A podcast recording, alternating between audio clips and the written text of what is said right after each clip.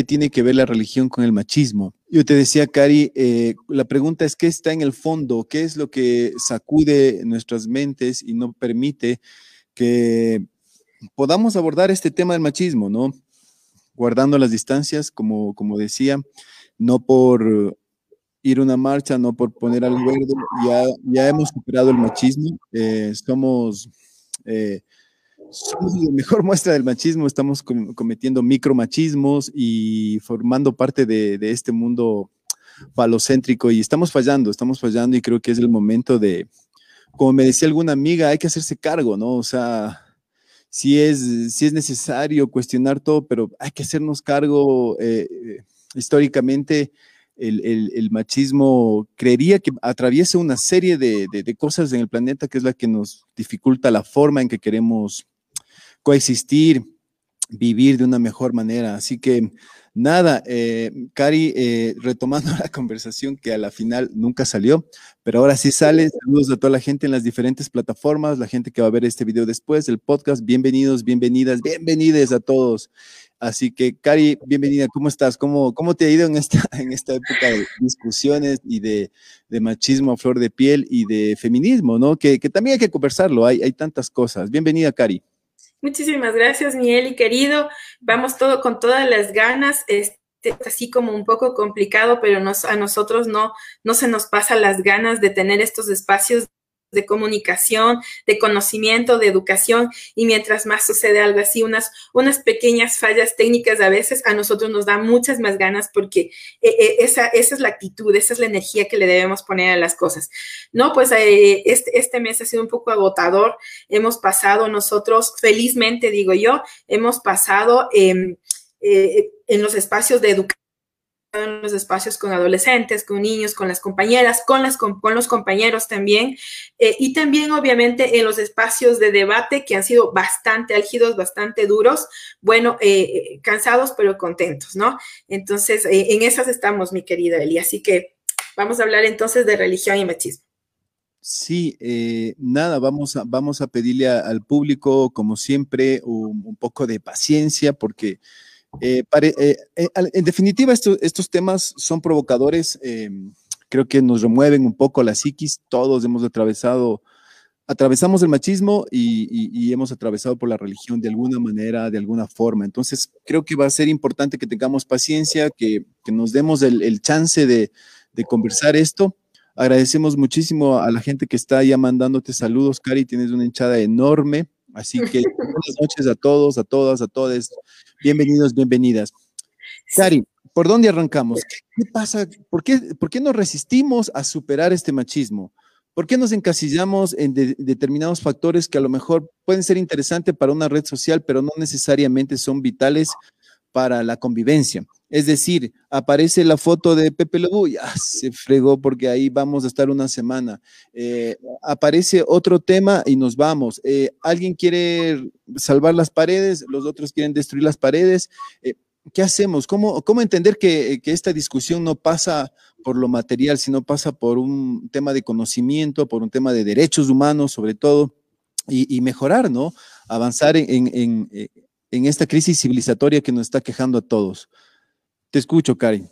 Bien, eh, bueno, si me das el espacio, eso sí, unos saludos muy grandes. Eh, este espacio se, eh, sí, sí, sí lo llevamos a cabo justamente para también estos, estos adolescentes míos, estas niñas también, nos están acompañando el día de hoy. Saludos a, a, los, a los muchachos que se encuentran ingresando ya a este espacio. Eh, están acá porque ellos van a opinar también, van a aprender acerca de, de, lo que vamos a tratar esta noche. Así que espero yo los comentarios y los debates de, de, mis muchachos y mis chicas que son súper inteligentes, como yo siempre les digo, son una, generación brillante. Listo, este, ¿qué sucede, mi querido Eli? Em, como eh, decíamos en el momento que estuvimos un momentito fuera, eh, las construcciones que nos ha, nos ha generado los espacios de la iglesia, sobre todo, en todos los ámbitos se nos ha generado construcciones y deconstrucciones eh, desde, desde nuestra niñez, ¿no? Y estas, y estas situaciones, estas sujeciones y subjetividades se han ido eh, ahondando en nosotros de tal manera llegamos a, ser ya adultos, hemos llegado a nuestra edad adulta, pues es bastante complicado desprendernos de algo que nos ha venido formando, cómo se nos ha formado de manera completa. De construirnos de un momento para el otro no es fácil, uh, pero sí es necesario la conciencia sobre que debo de construir algo que no se encuentra bien. ¿Cuándo sé que no se encuentra bien? Cuando estoy... Eh, dañando, molestando al derecho de un tercero, al derecho de la otra persona. Ahí sabemos que las cosas están mal. El problema es que chocan muchísimo con lo que me enseñó, con lo que se me enseñó desde niño, desde niña, eh, que tiene que ver con mi género, que tiene que ver con mis inclinaciones sexuales, que tiene que ver con mi religión, que tiene que ver con toda eh, mi educación de manera integral. Desprenderse de lo que me han venido formando y no solamente durante mi vida, sino durante siglos, porque detrás de mí hay em, las personas como mis abuelos, mis bisabuelos y etcétera de mis generaciones ancestrales que nos han venido a nosotros eh, pues enseñando de cierta forma a vivir. ¿sí? Entonces, finalmente, tú eres como el, eh, el, final de tu, de tu generación y es lo que se está esperando, el cómo nosotros, pues, debemos comportarnos según lo que nos han enseñado. Uno de, estas, de estos pilares de construcción definitivamente es la religión. La religión ha jugado un papel fundamental en la formación del ser humano a través de años y años. El problema ha sido que eh, la religión es un sistema netamente patriarcal. No solamente la religión católica, por favor, la religión cristiana, la, judía, eh, la hindú, tenemos eh, situaciones excesivamente fuertes que seguramente ya lo vamos a conversar, pero son esas, son las construcciones que tenemos desde niños y que con las que tenemos que luchar. Es decir, la persona a veces más difícil con la que luchas es contigo mismo. Claro, e, es así. Y, creería que es importante, ¿te parece, Cari, si ahorita planteamos como un orden cronológico, ¿no? Ok. Histórico, diría yo, porque e, es, es interesante entender esto, que, que la religión per se no es la base de este planeta, o sea, entendamos eso. Eh, la, la, no sé, pues la ciencia, también podríamos decirle así, eh, tantas cosas que, nos atraviesan de una u otra manera, pero no son únicas, no son la base. Yo creo que hay que entender y, aprender, lograr entender que nosotros somos una suerte de conciencia, somos un, seres que estamos aquí en este planeta de paso, dicho sea, y y, estamos nosotros y lo que viene al lado, que en este caso puede ser las religiones, puede ser la forma de trabajo, puede ser las preferencias sexuales, puede ser cómo criar a tu familia, eh, puede ser qué quieres tú, qué, qué, tienes como ideología de vida. Eso es súper válido. Pero el problema es que nosotros no podemos imponer ni querer que todo el mundo piense igual como nosotros. Pero también es importante que sobre estas cosas están los derechos, ¿no? Entonces, es verdad. Yo, a mí alguna vez en una buena discusión con una amiga justamente, eh, cuando hablamos, voy a poner un ejemplo, cuando hablamos de, de, de, de, estos grupos poblacionales como los LGBTI, como los queer ahora, o, gente que tiene como diferentes formas ahora de abordar su sexualidad, eh, nosotros les veíamos como, como malos, ¿no? Entonces, eh, yo, yo personalmente antes decía, eh, bueno, yo respeto todo, está bien, pero yo no, que no sé qué. Y en ese yo no, estamos invalidando derechos de ese individuo y estamos no participando en la restitución y reposición de derechos. Y históricamente, cuando hablamos de la mujer, nos topamos con que eh, se me va el nombre de la primera mujer que votó en Ecuador, que era Lojana. Ah, sí, sí. No sé si. Me parece que es Ventimilla, ¿no? Eh, ¿Cómo? Ya nos vamos a acordar. Marieta, déjame, déjame acordarme. Sí, sí, déjame acordarme. Sí. Bueno, pero, pero el asunto es que antes las mujeres no votaban. El asunto es que las mujeres siempre han estado relegadas históricamente. No solo no votaban, perdón que te interrumpa, eh, Eli, no solo no votaba, la compañera no fue solamente la primera en votar, sino fue la primera en estudiar. De hecho, estudió en el colegio eh, Mejía, sí, fue de las primeras en estudiar y me parece que luego estudió medicina. ¿sí? Es la primera médica también. Así es, así es, ajá. Y claro, pues e, en esta secuencia creo que es importante, como les decía al inicio, Eh, también es importante que tengamos paciencia ahora y podamos abordar todos estos elementos de juicio que nos van a permitir tener una lectura en torno a esto que se vuelve tan mediático y tan de consumo masivo, ¿no? Que es atacar al otro por lo que quiera hacer. Y también hay que entenderlo y, también hay que ver qué pasa, por ejemplo, la violencia en México o, en Chile o aquí mismo, eh, ¿es válido, no es válido? Podemos analizarlo, ¿no? Y encontrar los sustentos o las razones, las motivaciones. Em, históricamente, creo que hay que plantearnos una cronología, como te decía hace un anterior, anteriormente, ¿por dónde crees que deberíamos arrancar? Ya, este, el nombre se nos fue, es, es, Matilde Hidalgo, ¿no? La compañera, compañera eh, a la quien le debemos eh, los votos acá en Ecuador y la... Tomándonos ahí la elección. sí, Matilde Hidalgo. Ajá. Entonces, este, yo pienso que vamos a empezar por eh, la Inquisición. ¿Qué te parece? Seguro. ¿Sí? Vamos por ahí, eh, vamos hablando de, esta situación. Eh, si nos remontamos hacia años atrás, obviamente ha habido varias inquisiciones, pero la más funesta y la más evidente en donde, en donde se pone de, plano eh, la, la, violencia total contra la mujer es la cacería de brujas. La cacería de brujas, este, que más o menos fue en el siglo XV, parece, hasta, hasta el siglo XVIII, si mal no recuerdo, eh, son tres siglos en donde se asesinó a mujeres en nombre de la iglesia, en nombre de eh, eliminar eh, los pecados originales, sobre todo, que son los que, en los que se basaba el, eh, este tratado para la eliminación de las brujas. Se sacó un tratado, el cual se llama el martillo de las brujas, el Maleus Maleficarum. ¿sí?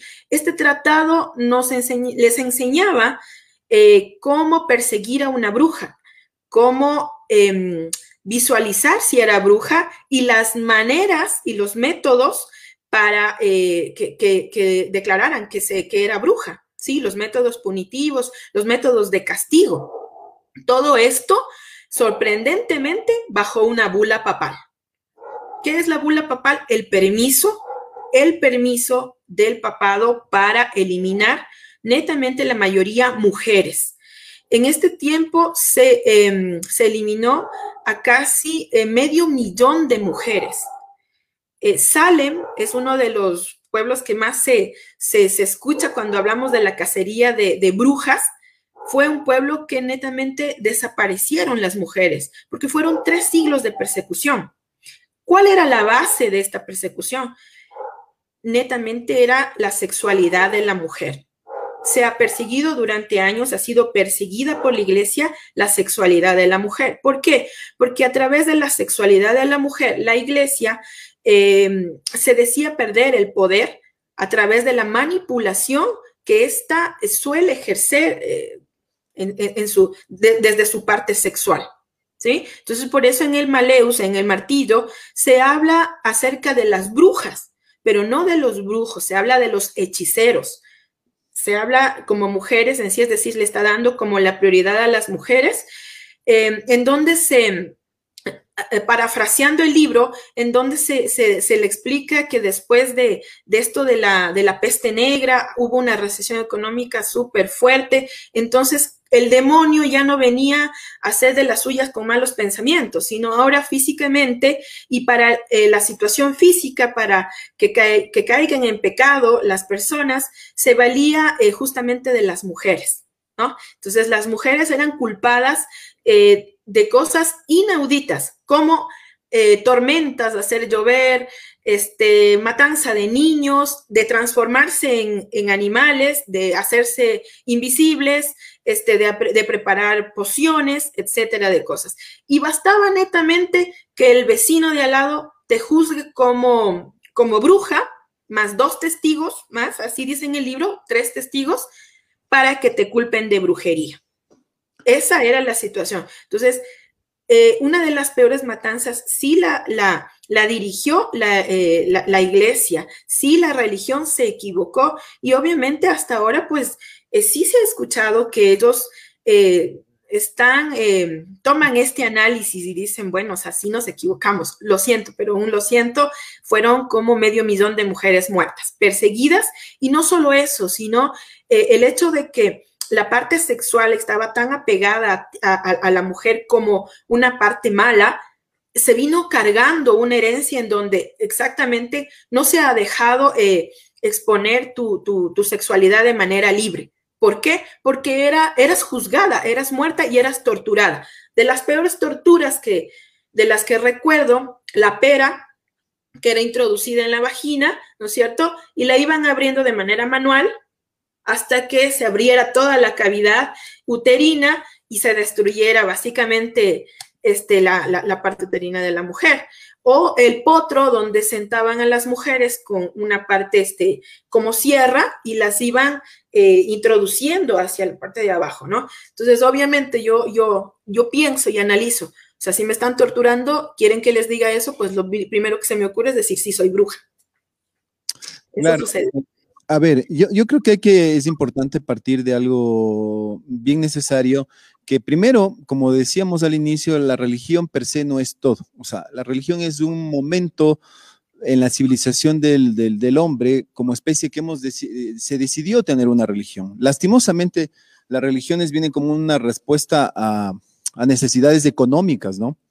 Una, de las cosas que hizo la religión, por ejemplo, es imponer el celibato a los curas, que era justamente porque cuando ellos se casaban, sus propiedades ya no pasaban a la iglesia, sino pasaban a sus familias. Entonces se impuso el celibato como una condición para que la iglesia siga acumulando riqueza, ¿no? Gracias. Otra cosa que también deberíamos analizarla es el hecho de que cuando hablamos de brujería, cuando hablamos de diablo, cuando hablamos de demonios, de todo este tipo de cosas, básicamente son eh, básicamente son metáforas, ¿no? Eh, no está comprobado científicamente. Eh, tendríamos que entrar en otro análisis de, qué podrían ser estas energías que pueden haber, pero básicamente el tema del diablo, el tema de los demonios son metáforas que se utilizaron para ocultar el conocimiento. Siempre que la religión era cuestionada desde la, históricamente sabemos desde Martín Lutero y tantos otros, acusados de herejía, y de brujería, ¿no? que, se, se vino dando. Y, así hasta ahora contemporáneamente te escuchaba decir cómo sufrían las mujeres en ese entonces. Hoy digamos que no es así con tortura, pero va por ahí, ¿no? O sea, los femicidios y otras cosas que se han ido degenerando en torno a estos orígenes. Y, y, algo importante para darte el paso, Cari, creo, creo que es, es necesario entender que la, la religión ha, ido utilizando sistemáticamente estos tipos de cosas para cooptar el pensamiento de las personas. Entonces, cuando alguien cuestiona esto, es, visto como un loco. Cuando alguien habla de esto, es como, ¿qué te pasa? O sea, entonces yo creo que una forma de superar esta, e, e, esta ignorancia del conocimiento es justamente podernos cuestionar y analizar. Y, eso creo que es, vital, ¿no? Entender, y, solo esto se me, se me iba este ejemplo, pero quería darte. Por ejemplo, en las películas, el cine, tú ves que todas las mujeres que terminan poseídas o hay que hacerles exorcismo son mujeres, o sea, no hay hombres, es muy raro que veas un hombre poseído. Siempre las mujeres se poseen. Entonces, eh, tú ves una, una, película y entiendes eso. Entonces hay sistemáticamente una cooptación de derechos y de, prevalecer de la mujer hasta el día de hoy.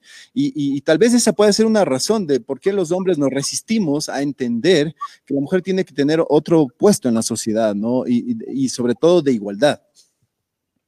Así es. Eh, esta, esta visión justamente lo que tú comentas. Eh, estas metáforas que ah, lo malo está eh, con, el demonio, con el diablo, ¿no? Eh, de paso, debo decir que respeto muchísimo todas las religiones que, tengan, sí, pero sí hay que deconstruir. Eh, personalmente, pues soy una persona en construcción espiritual, no tengo religión, trato de, mirarlo de, de, la mejor manera. Este, entonces, sí, todo lo malo, lo que tú decías, hay que hacerlo visible es por eso que em, e, es más la imagen ¿no? del, del, diablo. Tuvieron que ponerla eh, en, en, una imagen que de pronto ni siquiera es así, porque, pero necesitaba ser, feo y malo. Eh, esto que de lo que nos hablas tú es justamente de lo que se valieron incluso en la parte de las brujas. Tú observas la bruja y la bruja está fea, está mala, eh, tiene su nariz mal, las verrugas, es todo lo dañado, lo malo, lo podrido y lo oscuro. La bruja es así. Es así como lo construyen justamente aliado a las películas de Disney, en las películas de, en donde se va trabajando y se le, se le educó a la, al niño y a la niña que la bruja se ve así de mal y eso, y eso tú no quieres ser, tú quieres ser la princesa del cuento, no la bruja mala. ¿Ya? Tomando en cuenta que las brujas aparecieron con esa palabra, justamente eh, fue, fue por la iglesia, y que se les llamó a las mujeres que sabían contar, que sabían leer, que sabían agricultura y justo, obviamente vas a saber los estados de la luna para sembrar, eh, para tener tus embríos, ¿no? Eh, pero era una, un conocimiento empírico que habían eh, ido adquiriendo poco a poco de sus destrezas justamente que en ese momento se encontraban pues en, en los quehaceres eh, domésticos, en, en, la parte de sostenibilidad del hogar y ellas fueron aprendiendo este tipo de cosas. Tomemos en cuenta que las mujeres para ese tiempo no sabían, la mayoría de ellas, sobre todo la gente del pueblo, las mujeres del pueblo, no sabían leer ni escribir, etcétera de cosas y cuando la mujer eh, se iba más allá, más allá de lo que se le permitía, como el hecho de la lectura o el hecho de contar, el hecho de tener números, etcétera, o justamente saber las plantas necesarias y lo que la planta te puede curar o no, era mal vista y entonces sí era eh, llamada bruja, ¿no? E, es, es, este enlace justamente eh, el, que, el que tú decías. Es por eso que hasta ahora se trata de visualizar, y bien lo, lo manejabas tú, en la, en la parte de las, de las películas. Así se fueron construyendo y obviamente ahora hay que deconstruir. Por eso suelo yo decir, cuando me dicen, eh, sí, pareces bruja, yo lo digo, yo sí soy una bruja, sé leer, sé contar, sé estudiar y sí, yo soy una bruja, mucha honra, ¿no? Claro, es que, es que, mira, esos, esos apasionamientos y esa forma en que a veces llevamos las cosas, creo que es las que están mal, ¿no? Eh, es decir, por ahí alguien tiene religión. Yo, yo personalmente tengo mi experiencia de vida porque toda la vida fueron religiosos en mi casa, ¿no? Entonces, para mí, eh, en un momento dado que superé la religión, me ayudó muchísimo porque si no, mientras tanto, yo, yo no pensaba por mí mismo, pensaba que alguien me estaba viendo o que tenía que hacer algo por vestido.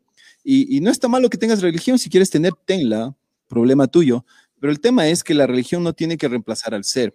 Y creo que ese es el problema de nuestra sociedad, ¿no? Sea cual sea la religión, invalida la decisión del ser.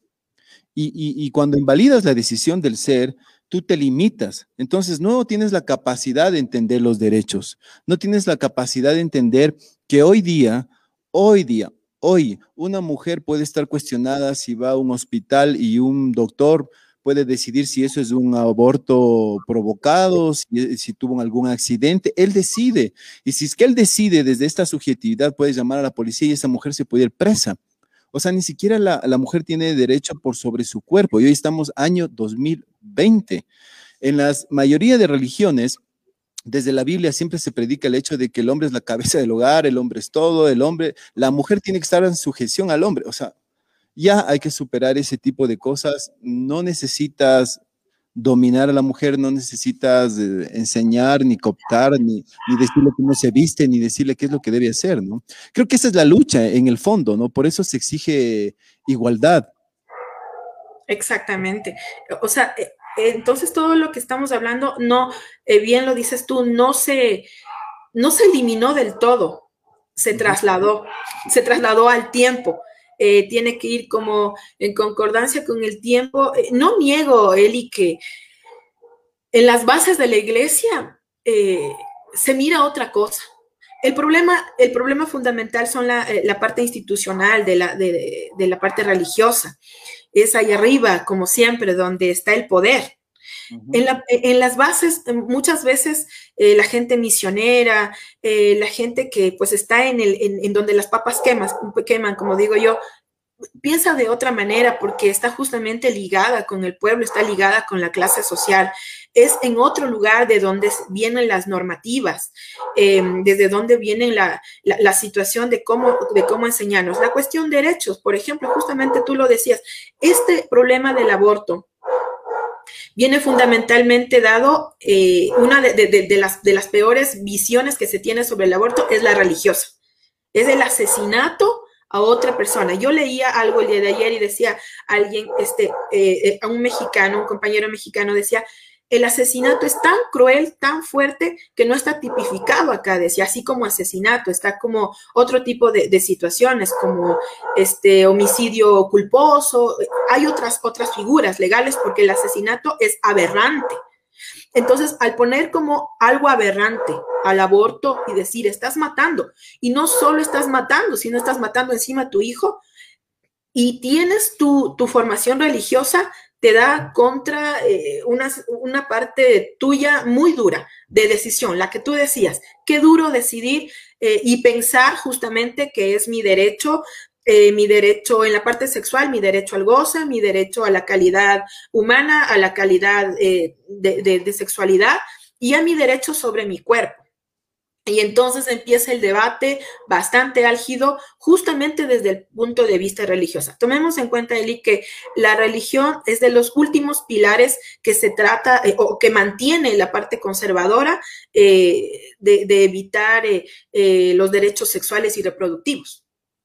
No hace mucho tiempo eran, em, no, no, se, no, se, no eran aceptados la, situaciones como los condones, los preservativos, las pastillas no eran aceptadas. Fue un tiempo después que un poco, un poco se ha dado apertura a los a, la situación de cuidado y planificación sexual de parte de la iglesia. ¿Por qué? Porque la iglesia te dice que debes tener los hijos que Dios te manda. Eso es lo que, eso es lo que se reza.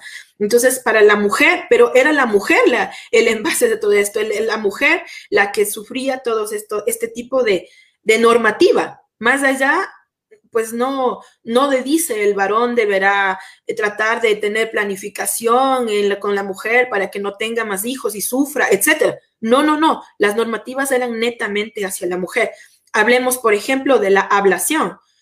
E, es una, de, y se sigue manteniendo la ablación, o sea, el corte y las mutilaciones genitales a las niñas desde que nacen hasta los nueve años, en varios eh, países, varias partes de, de, de la religión musulmana, islam, se sigue manteniendo.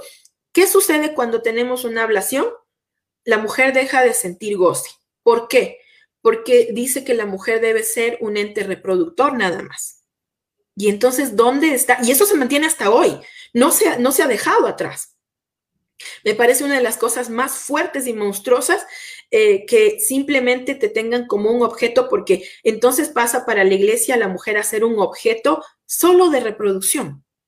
Es que, es que ese es el punto, mi querida Cari. O sea, ¿cómo explicarle a la gente eso si desde niños le enseñaste que en la Biblia dice que a la mujer, la mujer salió de una costilla? O sea, ¿te imaginas? O sea, ¿cómo le enseñas eso? ¿Cómo luchas contra eso? ¿O cómo luchas contra esto de que se les ocurrió poner un árbol de lo bueno y lo malo? O sea, o sea, que sería el conocimiento.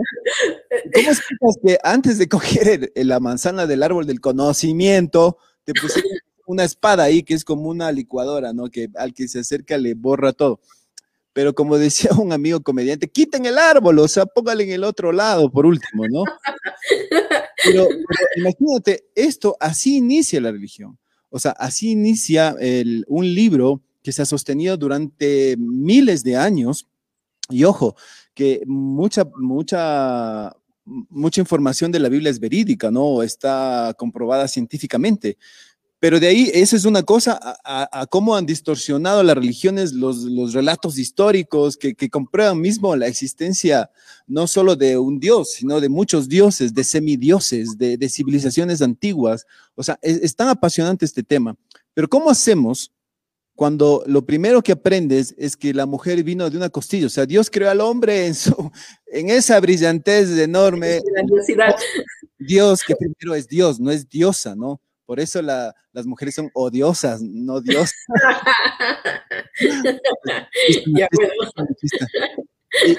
Entonces, en ese momento ya, desde ahí empezamos, es Dios, ¿no? O sea, ya está implantado que existe un género masculino en Dios.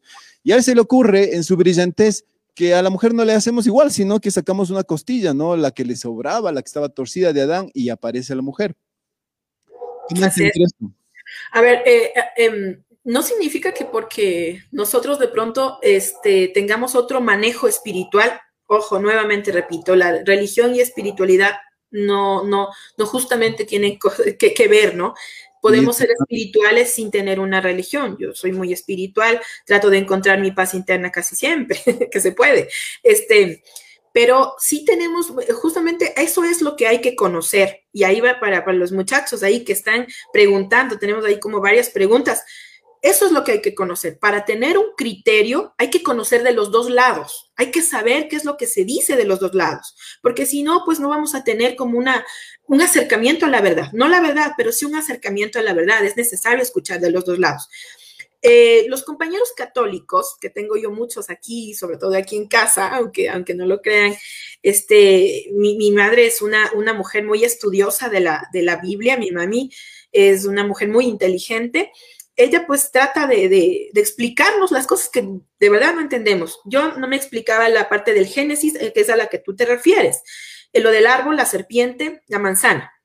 Yo netamente creía que existía un árbol con una manzana y una serpiente. De verdad lo creí, no hace, creo, hace 10 años, pienso yo, de verdad, y criticaba mucho eso. Luego supe que esto era un poema, un poema con una metáfora, ¿sí? Del bien, del mal y el conocimiento justamente.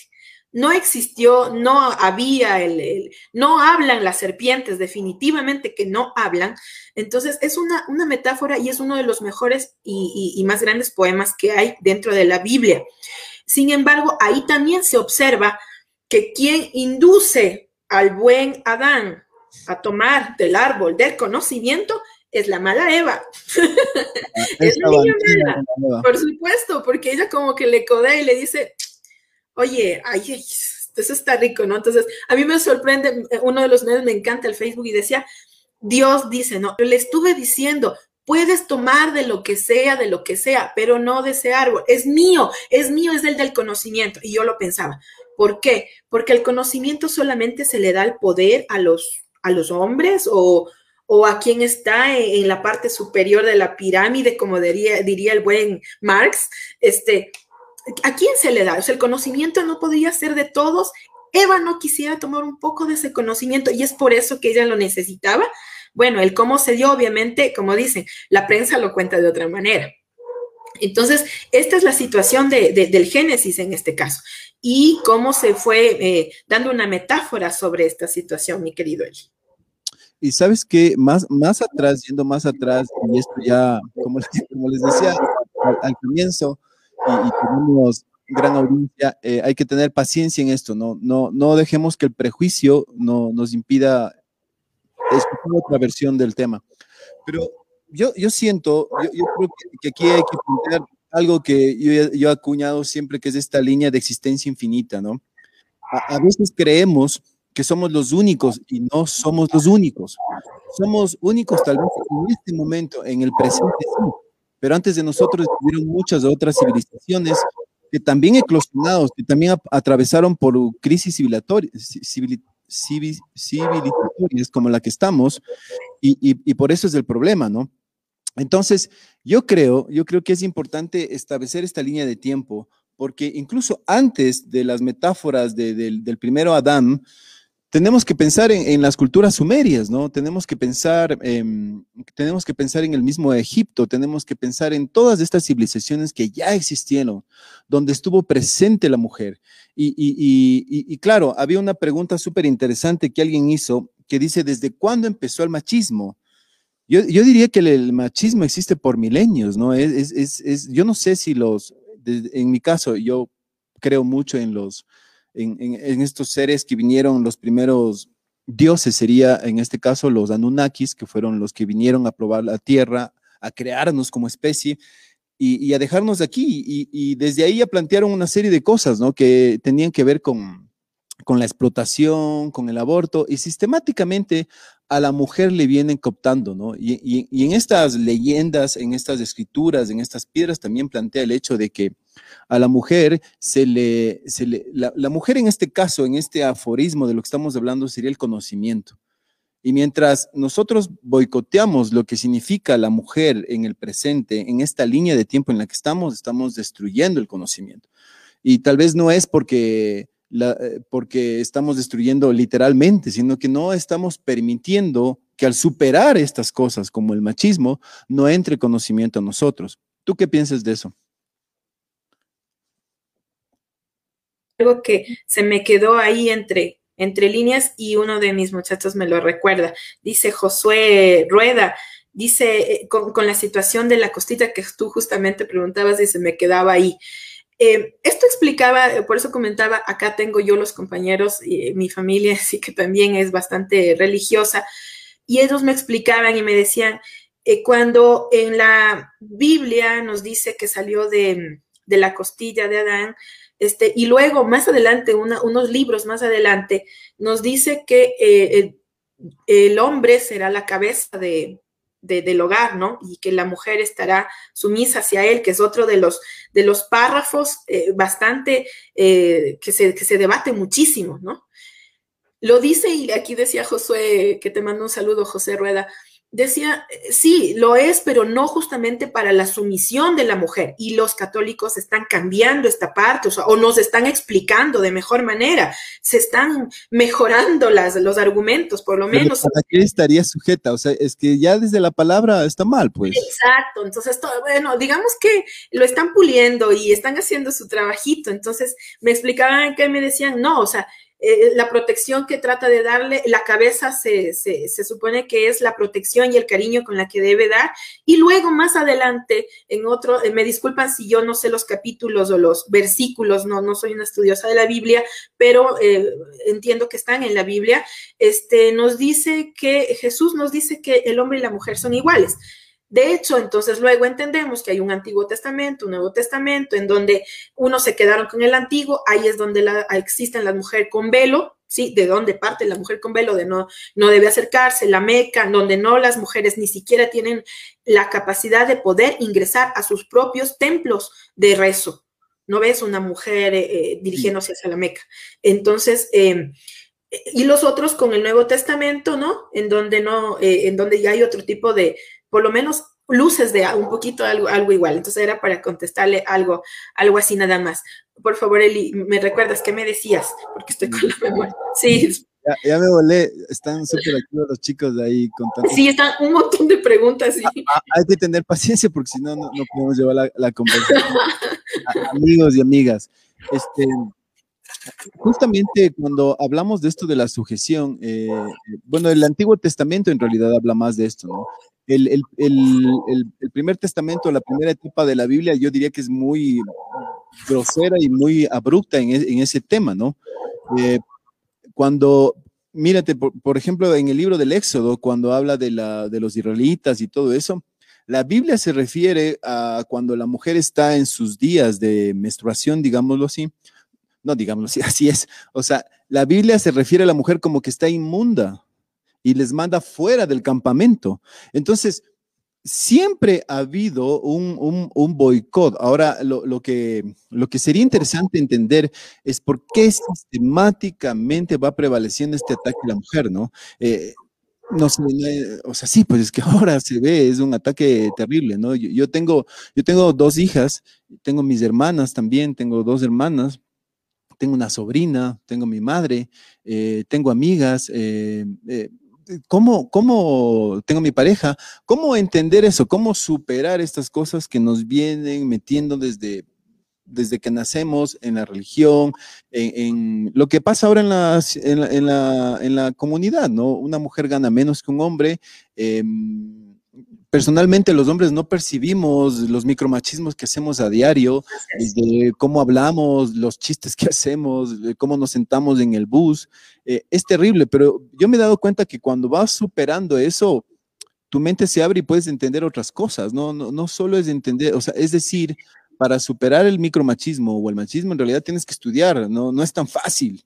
No, pues sí. No, y, realmente no se espera, no, no, no esperamos eh, que, que, se cambie de un momento para el otro, porque nosotros somos una generación que, que vino de una generación mucho más conservadora y estamos frente a una generación como están mis, mis, mis chicos y, las chicas que están ahí acompañándonos en este programa, eh, que tienen otro tipo de pensamiento. Entonces nosotros tenemos una, estamos en una generación como sándwich ahí tratando de, de, unir las brechas generacionales. Eh, entonces, eh, estos micromachismos, por ejemplo, en ellos sí todavía está muy presente. No esperamos que cambien de un momento al otro, pero sí que se haga conciencia sobre qué es lo que está pasando. Y mm, ahí sí tomo tus palabras. Cuando se hace conciencia, se hace eres un ser libre. Y una de las situaciones para eh, ser libre eh, sí es como tener en cuenta de que la única persona que decide sobre mí soy yo. O sea, eh, yo lo veo de esta manera, o sea, yo soy la que se decide levantarse esa mañana eh, y, ser, y que tener un buen día o tener un mal día.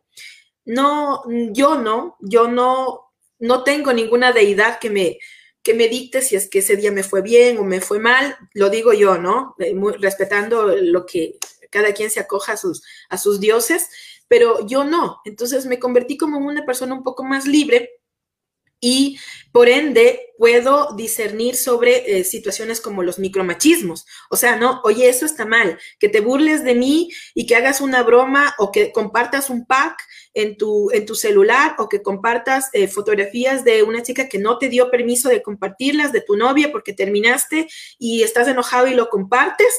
Eh, eso sé que está mal, ¿sí? Eso también frente a la iglesia, eh, eso es lo que debería enseñar, el valor de la mujer en la, en la actualidad. Y no solamente de la actualidad, también tenemos los compañeros eh, eh que también tienen un asunto eh, con la religión, a, ellos ni siquiera se les deja acercarse. O sea, ellos son los repudiados completamente de la religión. De hecho, ellos no van a entrar. Una de las preguntas de mi hija hacia mi madre era, oye mami, pero ¿qué pasa si ellos sí quieren ser católicos? No les dejan y mi madre le decía, no, pues la normativa le dice que no debe ser así, que no van a entrar, ellos no van a entrar al cielo, a menos de que se transformen, decía mi mami, ¿no? olvidar, o sea, olvidarte de quién eres, eso está peor, eso está peor. Entonces, la religión juega un papel fundamental. Mira que no solamente en la cuestión de la mujer. Años atrás, en el, en el gobierno de Gabriel García Moreno, la religión jugó tal papel porque fue un gobierno súper conservador que en el momento en que el proletario, el obrero salía a hacer las huelgas, era detenido por la iglesia, no por el Estado, no por la fuerza militar, era detenido por la iglesia. ¿Qué es lo que se hacía? Se intercedía con la iglesia y les decían, lo que ustedes están haciendo, esta huelga, no le agrada a Dios. Y entonces, de verdad, de verdad esta, esta, esta mm, sociedad conservadora quiteña se detenía entre la iglesia. O sea, tiene mucho más poder de lo que uno piensa.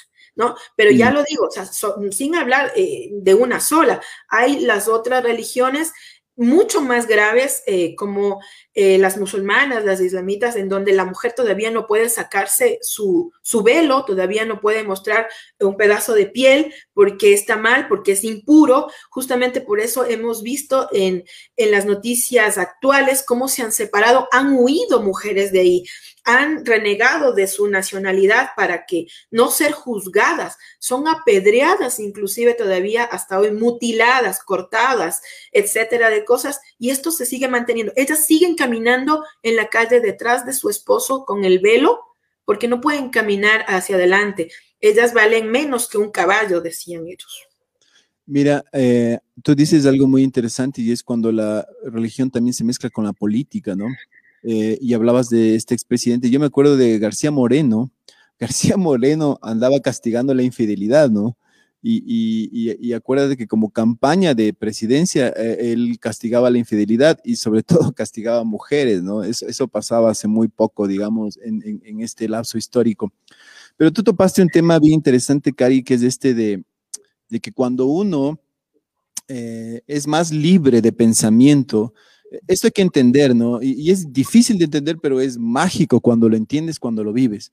O sea, el no tener una religión, el no tener un dogma, el no tener un partido político per se, el no declararte ni de izquierda, ni de derecha, ni de lo que sea, te hace libre. Libre. Y cuando uno es libre, uno empieza a cuestionarse y a decidir qué hacer, porque tú no necesitas que alguien te obligue a ser bueno, no debe ser así. Si uno quiere ser bueno o lo que quiere hacer en la vida, debe nacerle desde el ser, ¿no? O sea, para que estar felices, estar conscientes de lo que haces.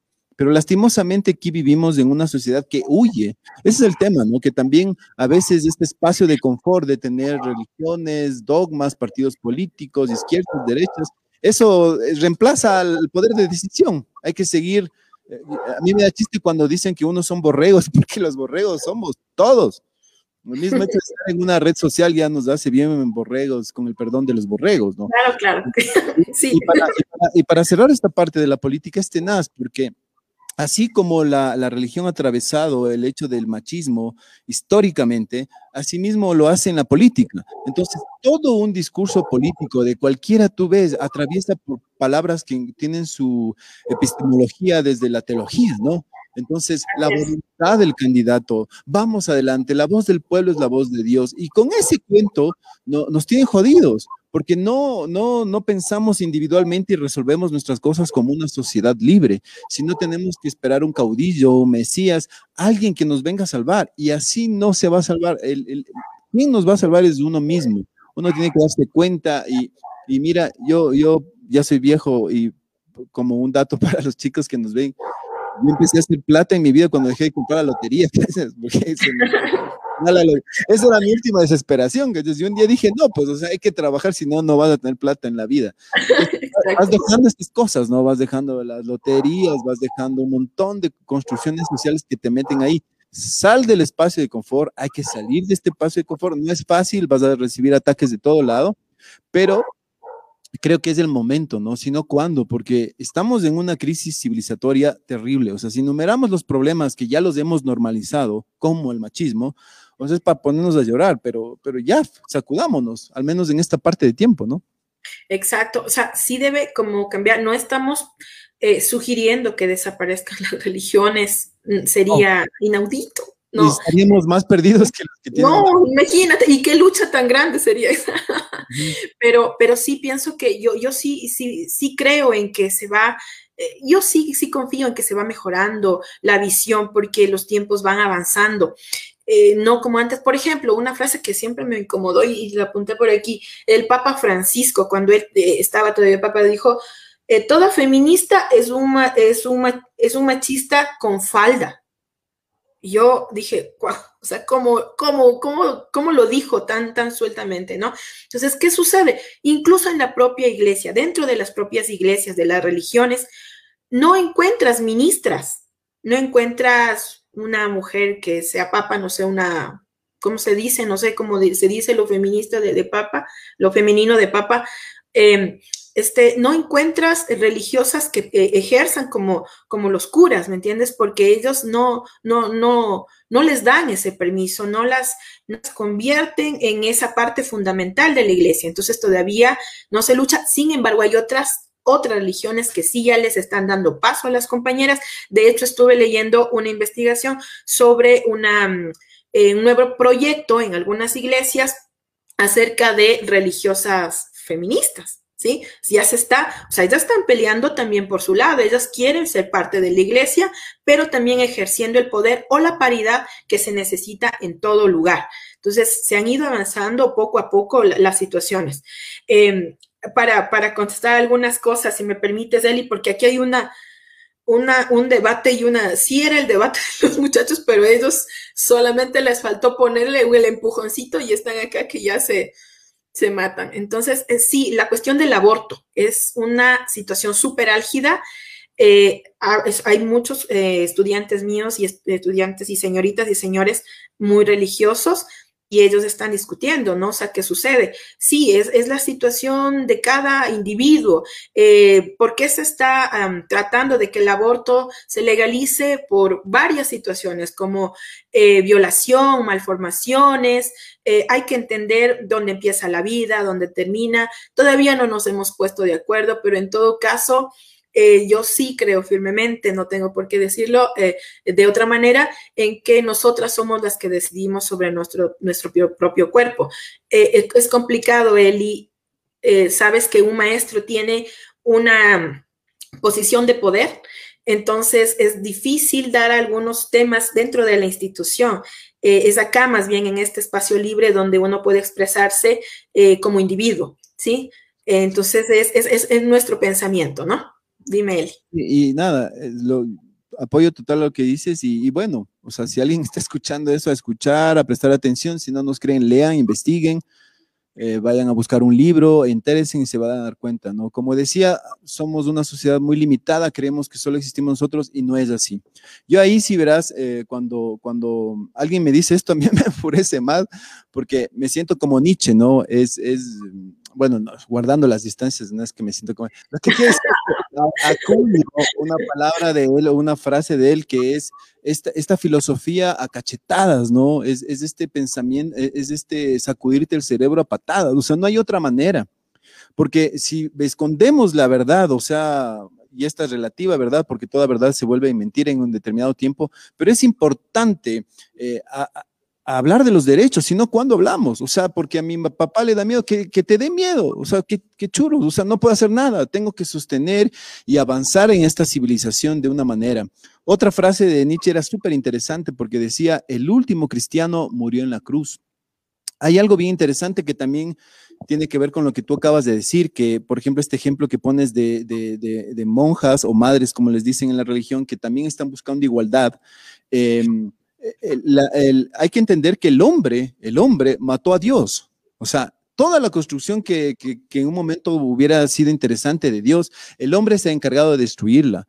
Porque todos los que defienden religiones, si les preguntas quién, quién la profesa, quién es practicante, e incluso ya dices, no, yo soy, pero no soy practicante. O sea, pero ah, no, eres, tú mismo eres. Entonces, ya desde, desde, ahí hay un, hay un problema, ¿no? Entonces, nosotros nos aferramos a las cosas por tradición. Y, hay un grave problema porque esto de que estamos hablando, que resulta nuevo y novedoso, puede sonar conflictivo, esto se resolvió hace mucho tiempo en, este planeta, hace mucho tiempo.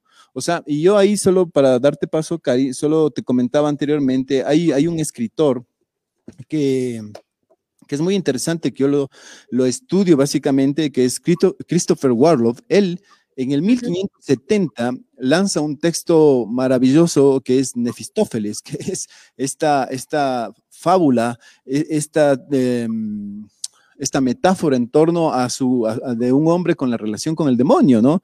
Y ahí él va desnudando y en ese momento él se convierte en el primer... Eh, disidente canónico, ¿no? Eh, como una suerte de Martín Lutero, una cosa así, que estaba cuestionando totalmente la iglesia. Y, bueno, ahora sabemos que la ciencia, el mundo avanzado, y no dependemos ni de la iglesia, ni de ninguna religión, ni de ninguna ideología política. Cuando sí dependemos, vemos los problemas que tenemos, ¿no? Hoy en día eh, le preguntas a un izquierdoso si creen en Dios, todos te dicen que sí, un derechoso igual.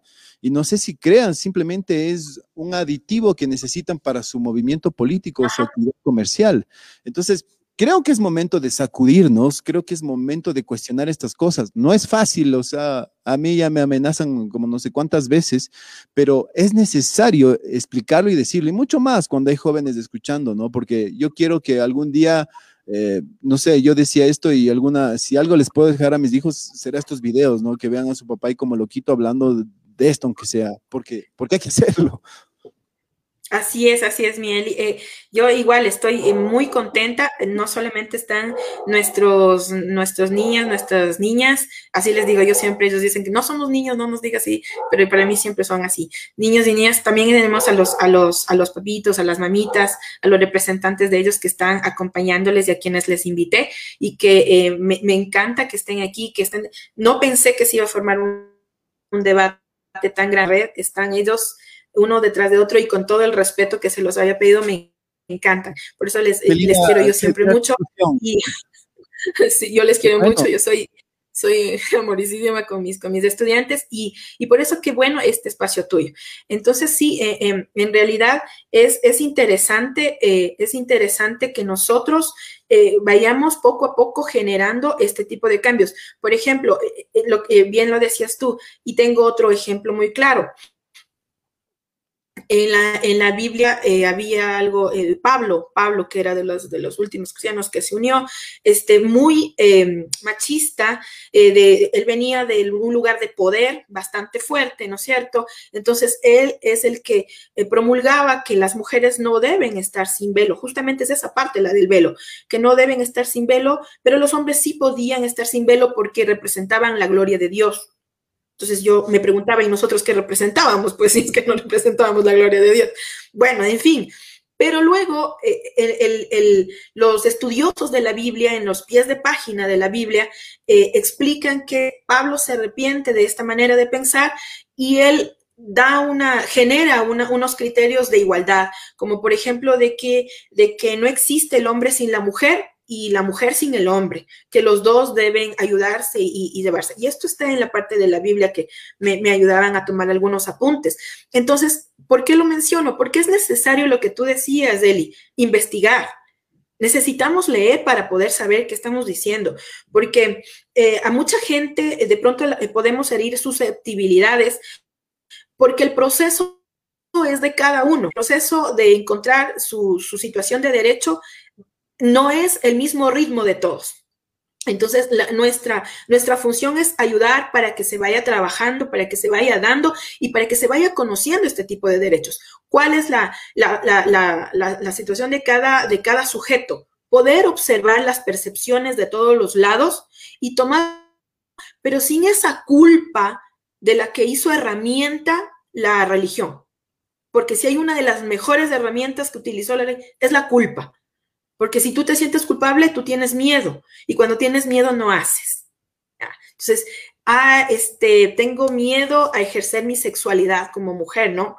Obviamente, cuando estamos preparados para ejercer la sexualidad, muchachos, cuando ya somos grandes, este, cuando usted, su cuerpo ya está, todo bien y su mente y su psicología está bien, ya, cuando ya pasa esta situación, ejercer nuestra sexualidad de manera libre, pero sin culpa. Sin embargo, la mujer siempre ha venido sintiendo esa culpa de no me debo comportar de esta manera o no debo saber tanto porque en casa nos enseñaron así. ¿Quién le enseñó en casa así? Obviamente la religión.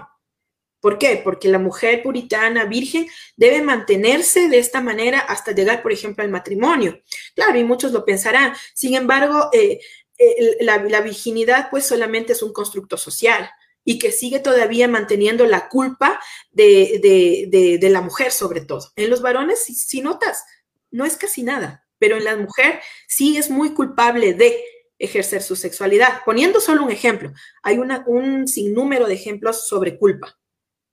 Claro, y, es lo, que tú dices es, tan grave, ¿no? Porque, claro, el, el, hombre puede decir y deshacer, la mujer no, no tiene la aprobación para que hable, ¿no? Desde la misma casa, ¿no? O sea, mijita, si usted no diga, eh, incluso a, veces hacemos estos chistes machistas. Yo lo hice una vez en una reunión, casi me, por suerte estaba con amigos civilizados y casi me sacan a golpes, pero pero a, veces eh, no logramos entender esto, de lo grave que es y, lo fácil que se nos pega y lo fácil que tenemos guardado desde adentro, ¿no?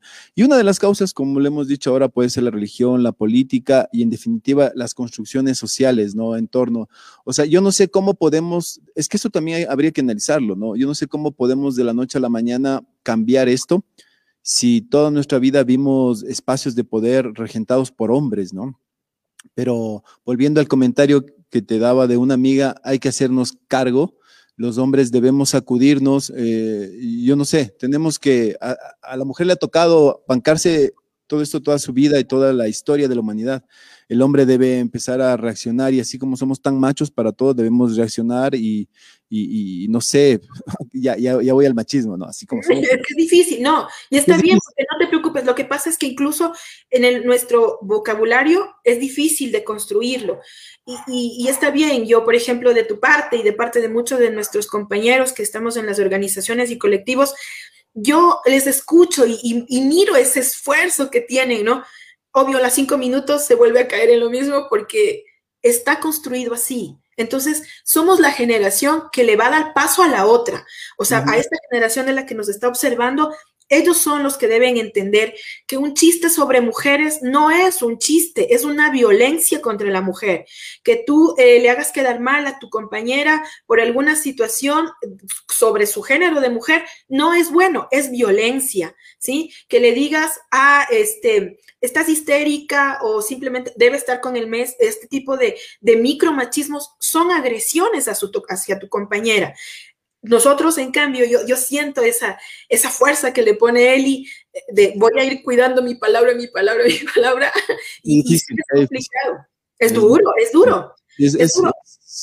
muy complejo, muy complejo. Cuando te das cuenta es muy complejo porque, porque sientes que, que debes hacerlo, pero es difícil, es como aprenderse un libro de, de alguna materia y otra vez, es como otra vez, es como si estuvieses aprendiendo a hablar de nuevo. Y entonces es, es, difícil porque dices, ¿qué, ¿qué, es lo que no? Y no, y, está, eh, y no es la idea de que los compañeros se estén cuidando. ¿Qué digo para no, para no caer en esto, no?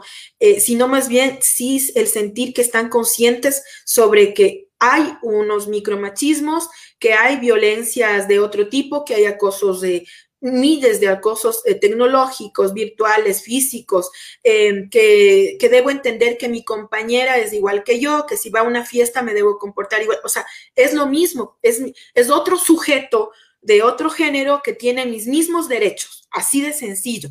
¿ya? sí, Eli. No, no, solo decía, y eso no implica que no, que no le puedas cuidar, eso no implica que no Exacto, no, no, no, para nada. No ser un caballero, un romano, bueno, yo de romántico. Sí, sí, sí. pero, creo que puedes ser un montón de cosas, o sea, puedes seguir siendo el hombre que eres, simplemente hay que cuidar esa parte que, que, la tenemos dañada. Cari, ¿sabes qué? Ya se nos pasó el tiempo. Ya, ya, ya. Ya va una hora así, eh, no, no sé lindo, cómo, es, es lindo. terminar. Yo creo que esto hay que hacerle una segunda parte. Creo que va a ser bien interesante eh, debatir las preguntas que están con los chicos y como quedarnos en un tema, ¿no? Eh, me encanta verles cómo discuten. Hasta ahora nadie ha sacado ningún argumento torpe como la foto de Pepe Lepú, que es que mi mamá, que es que vos también, que es que al hombre. Todos están súper a la altura. Es que el nombre, eh, has hecho una excelente labor, te felicito y, espero que sigas adelante con, con eso, ¿no? Porque la idea no es convencerle a nadie de nada, sino que investiguen y cada uno tenga su propio criterio. Y creo que eso nos falta como sociedad, ese es el problema. O sea, nos merecemos como Ecuador tener una sociedad pensante, equilibrada, dinámica, diferente, que los viejos con estas ideas y con estos micromachismos quedemos de un lado y, tener una nueva esperanza de, de, de, de cosas, ¿no? Ahí, ahí, ahí, van a aparecer los genios que van a darle vuelta a este país, ¿no? Ahí está la solución a esta corrupción que no sabemos qué hacer. Eh, Cari, ¿cómo hacemos? Hagamos una segunda parte si quieres, lo podemos hacer. Decidimos si puede ser el próximo jueves mismo. El próximo jueves. Buscamos un tema. Creo que hay que hablar mucho sobre lo del aborto, creo que sería bueno. A mí me parece que sí, porque los, los, guaguas están acá afuera con muchas inquietudes, tienen muchas preguntas y me gustaría contestarles en lo que nosotros cabe, me gustaría que también participen los, los, representantes, los papitos, las mamitas, porque ellos son su guía en casa. Este, eh, todo esto me gusta a mí. Entonces, para, el otro jueves, yo creo necesario contestarles el montón de preguntas que tenemos acá. Así que creo que hasta ahí creo que llegamos. ¿Y, eh, qué te parece si les motivamos más y hagamos que uno de ellos o una de ellas, yo prefiero que sea una, o ahí vemos.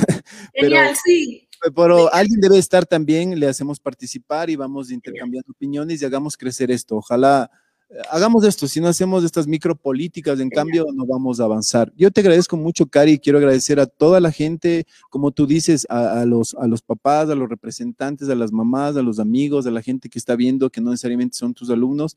Eh, gracias por ver esto y, nada, les esperamos y nada, si algo no les gustó, lean, por favor, investiguen, aunque sea googleen, leanse un libro de esto y saquen sus propias conclusiones y, avancemos como, como sociedad. Eh, gracias, Mikari, tus palabras finales. Bueno, eh, agradecerte a ti siempre el espacio porque es súper oportuno. Mil gracias, mil gracias por tu espacio. Es...